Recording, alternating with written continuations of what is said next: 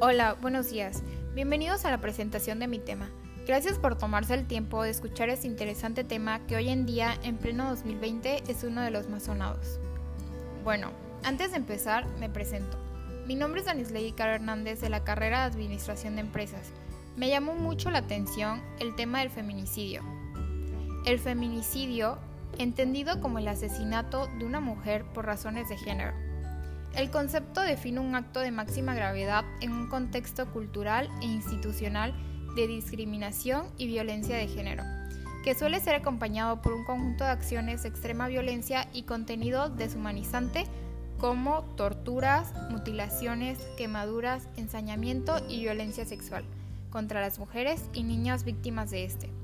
De forma resumida, el feminicidio también se define como el asesinato de mujeres por hombres, o mujeres motivadas por el odio, desprecio, placer o sentido de posesión hacia las mujeres, que incluye una amplia variedad de abusos verbales como físicos, tales como violencia, tortura, esclavitud sexual, particularmente por prostituciones, abuso sexual infantil incestuoso o extrafamiliar, golpizas físicas y emocionales Varios países lo han incluido como delito en sus legislaciones penales, con variaciones en el tipo penal.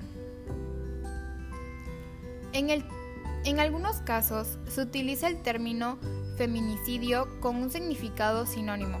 Sin embargo, ambos términos presentan distintas matices, expresando con el primero el asesinato de una mujer por el hecho de ser mujer y con el segundo se, denominan los asesinatos de mujeres considerándolos como homicidios, sin destacar las relaciones de género ni las acciones u omisiones del Estado. Yo les vengo a presentar algunas diferencias entre el homicidio, femicidio y feminicidio. El femicidio es el término femenino por homicidio, o sea, es el asesinato de una mujer un homicidio que especifica el sexo de la víctima, en cambio, el feminicidio es el concepto que define esa mujer fue asesinada por el simple hecho de ser mujer. Es un concepto que hace referencia a una construcción social de la culminación de la violencia contra las mujeres, a un crimen de Estado, a la tolerancia de la violencia de género, a la impunidad que conlleva asesinar mujeres solo por su género, ya que una de sus características es la falta de esclarecimiento y castigo de los culpables. Algunos tipos de femicidio son entre los tipos de femicidio se distingue el femicidio íntimo, que es cometido por una persona con la cual la víctima tenía o había tenido una relación sentimental sea esposo, ex esposo, novios, amantes, etc.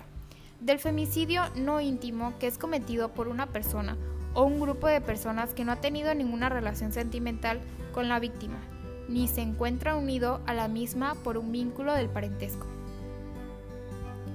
Existen otros tipos de femicidios, los cuales se encuentran a continuación. Existe el familiar, el infantil y por trata. El familiar existe una relación de parentesco entre víctima y victimario, la cual puede ser por afinidad, consanguinidad o adopción.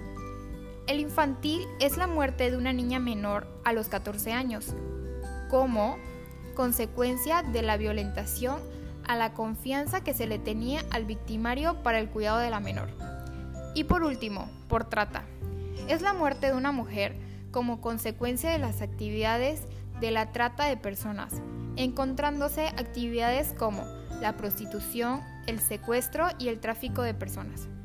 Algunos factores que pueden causar un feminicidio son las personas son bastante amorosas al principio de la relación, pero tienen un cambio brusco desarrollando actitudes negativas como la posesividad, que es alguno de los temas más sonados ahorita. El segundo, hay situaciones de poco control de ira, como tercero, no hay madurez en el sistema afectivo. Imposibilidad para aceptar un rechazo o respuestas negativas.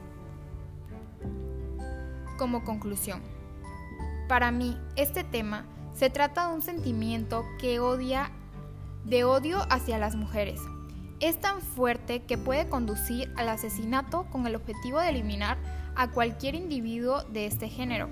Sin embargo, estos son los únicos feminicidios cometidos, ya que en las estadísticas oficiales no incluyen los crímenes cometidos por padres o hijos o por los clientes de prostitución, así como los de los proxenetas. Es por ello que resulta tan importante observar estos homicidios desde, la óptica adecuada, ya que muchos crímenes, crímenes de género tienden a pasar inadvertidos. La no utilización de las categorías feminicidio en estos casos lleva a que no se conozcan las características concretas de esta clase de crímenes, ya que ni mucho menos todos los tipos de, violencia contra las mujeres. Terminando en asesinato como así parecen indicar las fuentes oficiales. Bueno, ese es mi tema por hoy, espero les haya gustado. Gracias.